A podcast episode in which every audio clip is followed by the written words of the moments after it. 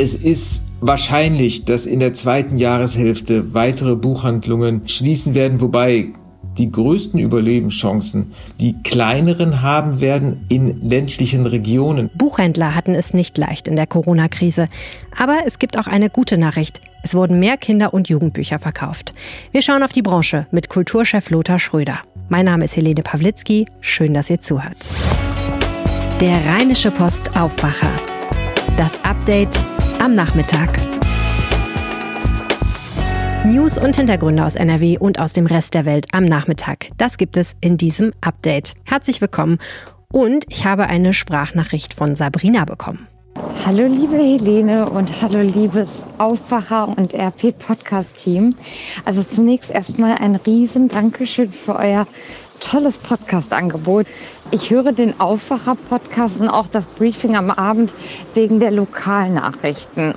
Aber ehrlicherweise die großen Themen, sei es jetzt irgendwie Außenpolitik, Trump äh, etc., ähm, dafür höre ich euch jetzt ehrlicherweise nicht so sehr. Ich freue mich auf jeden Fall, egal wohin ihr euch weiterentwickelt. Äh, solange ihr bleibt, bin ich glücklich und danke euch. Macht's gut, ciao. Vielen Dank, Sabrina, für dein wertvolles Feedback. Wie sieht's denn bei euch aus? Möchtet ihr mehr NRW-News oder mehr News aus eurer Stadt? Oder doch lieber ein bisschen mehr Trump und die große Welt der Bundespolitik? Oder vielleicht sogar beides? Sagt uns Bescheid per Mail an aufwacher.rp-online.de oder per Sprachnachricht wie Sabrina. Die Nummer findet ihr in den Shownotes und auf rp-online.de slash Aufwacher. Oma besuchen, joggen, lesen. Es gibt so viele Sachen im Leben, die sind eigentlich wirklich ganz, ganz toll. Aber irgendwie macht man sie doch viel zu selten. Bei mir schiebt sich ganz gerne das Internet davor. Ne? Ihr kennt das, Netflix-Serien und so. Jetzt soll man sich natürlich nicht immer ein schlechtes Gewissen machen, aber es geht ja auch nicht nur um mein eigenes Gehirn. Ich will eigentlich halt auch schon ganz gerne, dass es in meiner Nähe eine gute Buchhandlung gibt. Und die muss ich natürlich irgendwie unterstützen. Wenn ich deswegen ein Buch bestelle, dann meistens halt schon da und nicht in so einem großen Internetkaufhaus, das mit A anfängt. Ihr kennt es. Aber rettet das jetzt den Buchhandel? Der hat nämlich in der Corona-Krise ziemlich gelitten. Obwohl Buchhandlungen ja tatsächlich zu den wenigen Geschäften gehörten, die sogar unter ganz bestimmten Bedingungen geöffnet sein durften. Lothar Schröder leitet die Kulturredaktion der Rheinischen Post und der hat sich die Branche mal angeschaut. Herr Schröder, wie sieht's denn aus? Müssen wir uns wegen Corona Sorgen machen, dass noch mehr lokale Buchhändler zusammenpacken? Das ist die große Frage, die sich im Moment alle stellen. Äh, die Corona-Krise hat wohl bisher noch nicht zu allzu vielen Schließungen der Buchhandlungen geführt. Der Börsenverein des deutschen Buchhandels äh, in Person von Alexander Skipis, das ist der Hauptgeschäftsführer, sagte gestern nach einer ersten Schätzung, bewegt sich die Zahl noch unter zehn. Äh, die Betonung ist auf noch, weil nämlich das äh, zum Erliegen gekommene Geschäft in der Corona-Zeit jetzt auch nur schleppend anläuft. Und die Buchhandlungen sind notorisch in einer Krise in Deutschland seit einigen Jahren. Äh, das waren zunächst die großen Filialisten. Das war äh, die Meiersche, und, und andere äh, großen Händler wie Hugendubel, das ist dann zunehmend auch auf die kleineren übergeschwappt. Der Markt hat sich in den vergangenen Jahren ein bisschen bereinigt. Das, bereinigt ist ein böses Wort in diesem Zusammenhang. Es mussten etliche Buchhandlungen schließen. Ich glaube, wir liegen im Moment so bei, bei viereinhalbtausend. Wir waren einmal bei sechstausend. Ähm, es ist wahrscheinlich, dass in der zweiten Jahreshälfte weitere Buchhandlungen äh, schließen werden, wobei die größten Überlebenschancen nach meiner Wahrnehmung die kleineren haben werden in ländlichen Regionen, das heißt in kleineren Städten, also dort, wo der Buchhändler noch persönlich bekannt ist und wo der Buchhändler auch ein Leser ist, der nicht nur in den Computer guckt und guckt, was er im Bestand hat und das dann aus dem Regal zieht oder bestellt, sondern der tatsächlich zu dem einen oder anderen Buch auch was sagen kann. Also die vergangenen Jahre haben gezeigt, dass die persönliche Bindung des Buchhändlers an seine Leser vielleicht noch in Kombination mit Veranstaltungen äh, ein großer Überlebensfaktor ist. Also alle großen Häuser, die äh, den Bestseller Nummer eins 50-fach im Regal stehen haben und äh, ansonsten im Sortiment schwach besetzt sind, werden ähm, durch Online-Händler zunehmend oder durch das Angebot der Online-Händler zunehmend Probleme kriegen, keine Frage. Warum hat die Corona-Krise den Buchhandel denn besonders stark getroffen? Der Buchhandel lebt halt von, von seiner Sichtbarkeit. Es, es lebt davon, dass es kleine Geschäfte gibt, die ihr Schaufenster liebevoll dekorieren, dekorieren und die Kunden haben. Leute, die in Buchhandlungen gehen, bestellen nur in absoluten Notfall äh, bei großen Händlern mit dem Buchstaben A und anderen. Also die suchen schon den Laden. Wenn dieser geschlossen ist, kommt das Geschäft praktisch zum Erliegen. Es ist fast erstaunlich vor dem Hintergrund, dass der Umsatz und jetzt in dicken Anführungsstrichen gesprochen nur um 65,7 Prozent eingebrochen ist. Normalerweise müsste man denken, warum nicht 100 Prozent? Ähm, dass das Geschäft noch irgendwie auf ganz kleiner Flamme erhalten blieb, ist dem Einfallsreichtum der Buchhändler zu verdanken. Mhm. Wie haben die Buchhändler versucht, das Geschäft auch während der Schließung am Laufen zu halten? Die haben ihre Titel äh, mit Buchbesprechungen äh, in Schaufenster gestellt und haben dann abends, äh, äh mittlerweile hatten ja auch alle kleinen Buchhändler eine kleine Online-Plattform, eine kleine Bestellplattform und haben dann mit dem Fahrrad äh, die Bücher zu den Leuten ausgeliefert, was total nett ist, was für die Zeitung auch sehr berichtenswert ist, aber da dürfen wir uns nichts vormachen, was in der Masse natürlich keinen Ersatz gibt äh, der, ähm, bei der Vermarktung und bei dem, bei dem Verkauf der Bücher. Also äh, es war eigentlich so ein Fingerzeig der Buchhändler, wir leben noch, uns gibt es noch äh, und wenn die Zeiten andere sind, könnt ihr gerne zu uns kommen. Und nach der, nachdem die Schließung aufgehoben wurde, gab es halt diese Regelung, ein Kunde pro zehn Quadratmeter. Das ist bei den kleinen Buchhandlungen saßen dann, waren dann zwei, drei, vier Leute im Buchladen maximal.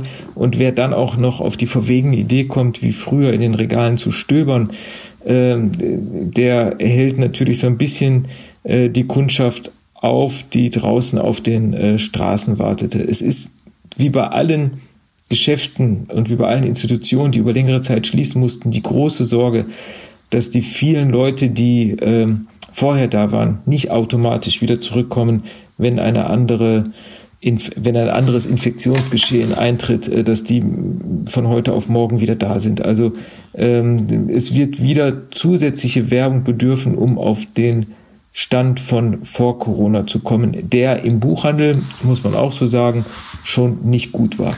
Schauen wir uns doch mal ein paar Kategorien an. Welche haben denn am meisten gelitten und welche haben vielleicht sogar dazu gewonnen? Können Sie ein paar Beispiele sagen? Ja, am meisten gelitten, das liegt auf der Hand, waren die Reisebücher. Also äh, Leute, die nicht verreisen könnten, die nicht nach Florida konnten, kaufen sich kein Buch über Florida. Und das kann man durchdeklinieren auf, auf alle Länder der, der Markt ist fast zum Erliegen gekommen bei Reiseliteratur, 90 Prozent äh, Absatzrückgang, aber auch da muss man wieder eine Ausnahme machen. Der Düsseldorfer Droste Verlag zum Beispiel und mit ihm dann andere Regionalverlage äh, bringen Reisebücher aus der Region raus und die haben tatsächlich äh, geboomt. Also äh, Bücher aus Nachbarstädten, Bücher, Wanderwege, ich sag mal Bergisches Land, Niederrhein, also alles, was äh, auch in Pandemiezeiten erreichbar ist das ist dann eine willkommene Alternative für Weltreisende gewesen, die dann zugegriffen haben. Also grundsätzlich der Markt Reiseliteratur, großer Einbruch, kleine Nische, regionale Reisebücher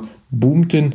Ähm, was mit der Pandemie dann auch zusammenhängt, äh, hängt mit dem großen, in Anführungsstrichen gesprochen, mit dem großen Gewinner der Krise zusammen. Und zwar war das das Kinder- und Jugendbuch. Das ist in Deutschland traditionell, die Sparte ist besser als andere Sparten wie äh, Belletristik und auch Sachbuch. Hatten die Eltern jetzt mehr Zeit vorzulesen? Nicht nur das, also die hatten mehr Zeit zum Vorlesen, die hatten auch, äh, die suchten auch händeringend nach Möglichkeiten, die Kinder stillzuhalten und zu beschäftigen, also ein Buch in die Hand zu drücken. Und Kinder- und Jugendbücher äh, wurden dann auch gerne äh, zu, zu Lernmaterialien. Ne? Also äh, viele Leute haben sich dann äh, plötzlich wieder daran erinnert, äh, dass es Kinder- und Jugendliteratur gibt und äh, haben in einem äh, sehr großen Maße gekauft. Wer davon profitiert hat und das dann wirklich auch thematisch ist äh, die Schule der magischen Tiere. Das gibt schon seit sieben, acht Jahren von der Journalistin Margit Auer, war immer schon ein Bestseller.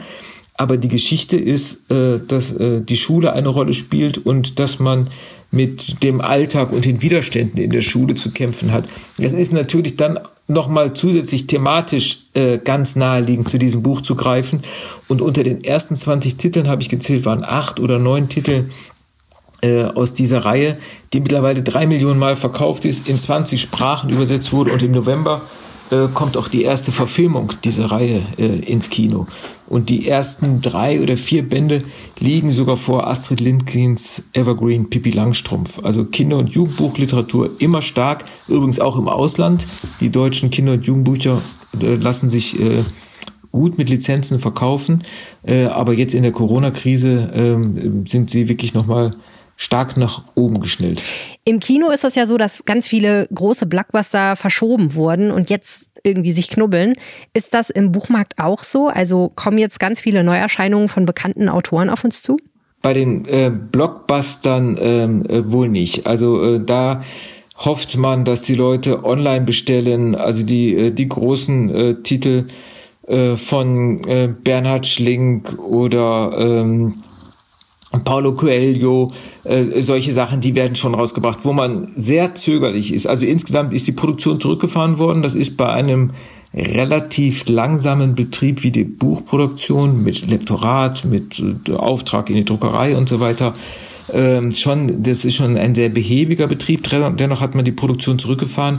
Und wer wirklich hinten rübergefallen ist, das sind viele Debüts von denen man sowieso nicht weiß, welchen Erfolg sie haben, und bei Titeln, die man nett fand und ins Programm nahm, von denen man aber von vornherein wusste, äh, damit werden wir kein großes Geschäft machen. Also das ist dann eher so eine Querfinanzierung mit den Bestsellern, die man im Programm hat. Also die Vielfalt vor allen Dingen hat darunter gelitten. Und das ist beim deutschen Buchmarkt, das ist ja das große Plus vom deutschen Buchmarkt, auch dank der Buchpreisbindung. Wir haben, auch wenn die Zahlen rückläufig sind, immer noch 70.000 Neuerscheinungen in jedem Jahr. Jedes Jahr 70.000 Erstausgaben in Deutschland. Äh, das ist eine riesige Vielfalt. Äh, wir werden die Zahlen im nächsten Jahr von 2020 hören, äh, wie diese Vielfalt äh, stark gelitten hat und dass diese Debüts und diese Bücher, von denen man nicht so einen großen Erfolg erhoffte, im nächsten Jahr kommen werden, das ist ausgeschlossen. Also nur in ganz, ganz wenigen Fällen. Gerade für jüngere Menschen ist es ja normal und auch sehr bequem und schnell, ein Buch einfach übers Internet zu bestellen. Welche Rolle spielt der Onlinehandel denn mittlerweile? Das ist ja das, das Phänomen der Buchleser, was ich gerade so gesagt habe, dass sie äh, treue, äh, äh, treue Kontakt halten zu den Buchhandlungen auch. Also wenn man sich vorstellt, ein Buch ist optimal zum Verschicken. Also man braucht nur einen kleinen Karton. Also für jeden Online-Händler ist das eine dankbare Ware. Dennoch ähm, seit Jahren, ich sag mal, dümpelt der Online-Buchhandel bei mittlerweile, der steigt leicht, aber bei mittlerweile nur 20 Prozent. Also nur jedes fünfte Buch in Deutschland wird äh, online bestellt und ausgeliefert.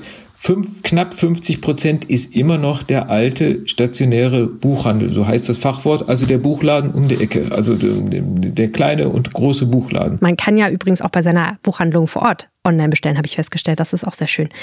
Gab es denn bei Buchhandlungen eigentlich irgendwie wie bei Supermärkten so Hamsterkäufe, dass man Angst hatte, auf dem Trockenen zu sitzen ohne ein gutes Buch in der Corona-Krise? Ja, das ist das Tolle.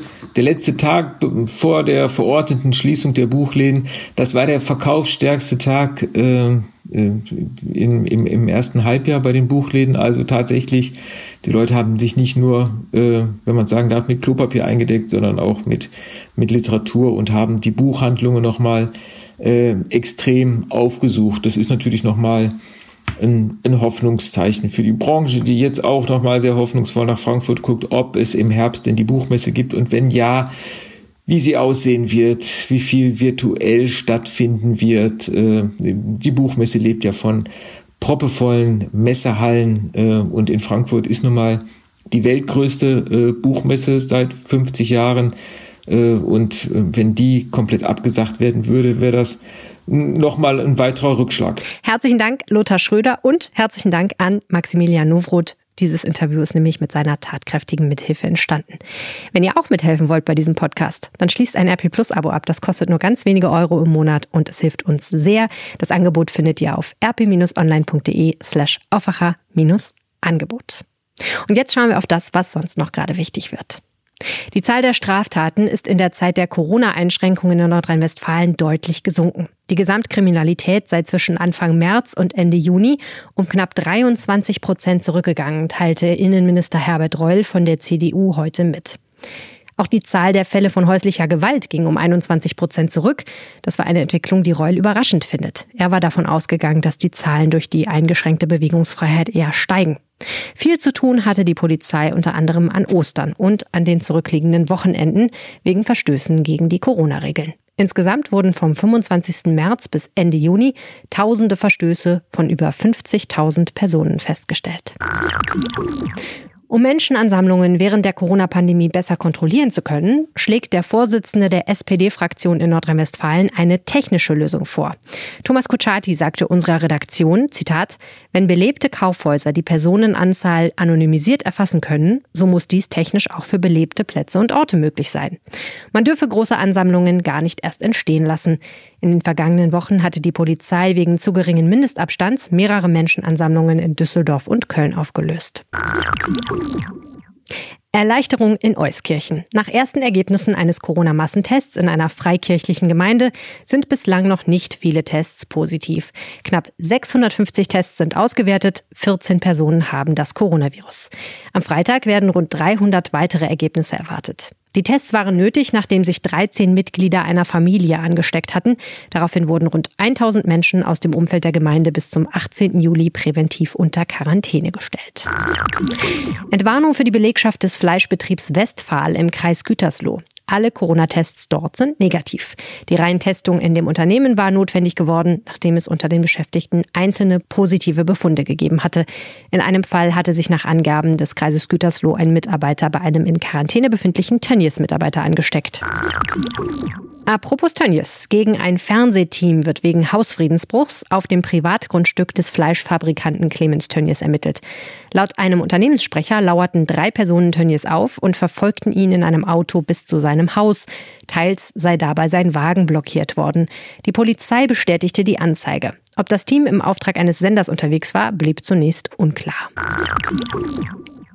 Beim Massengentest im Mordfall Claudia Ruf fehlen den Ermittlern noch die Speichelproben von rund 100 Männern. Diverse internationale Rechtshilfeersuchen seien noch nicht abgeschlossen, sagte ein Sprecher der Bonner Polizei auf Anfrage. Die damals elfjährige Claudia Ruf war 1996 in ihrem Heimatort Grevenbruch-Hemmerden entführt, sexuell missbraucht und umgebracht worden. Ihre Leiche wurde 70 Kilometer entfernt auf einem Feldweg in Euskirchen gefunden. Inzwischen hat die Polizei die Größe des Tests von 2400 auf 2200 Männer reduzieren können.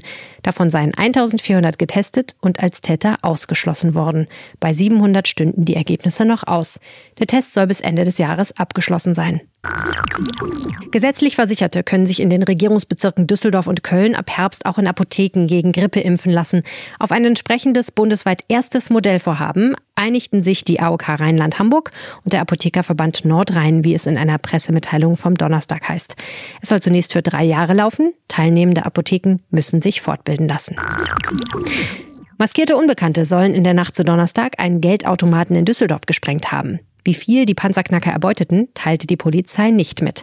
Anwohner im Stadtteil Unterrad seien durch einen lauten Knall gegen drei Uhr in der Nacht aus ihrem Schlaf gerissen worden. Sie hätten beobachtet, wie zwei Maskierte aus einer Bankfiliale kamen, in ein Auto mit startklarem Fahrer einstiegen und mit der Beute flohen. Bei dem Auto handelte es sich laut Zeugenangaben um einen dunklen Audi mit Krefelder Kennzeichen. Die Polizei sucht nach weiteren Zeugen. In Berlin erhitzen sich die Gemüter an der möglichen Umbenennung der U-Bahn-Station Mohrenstraße.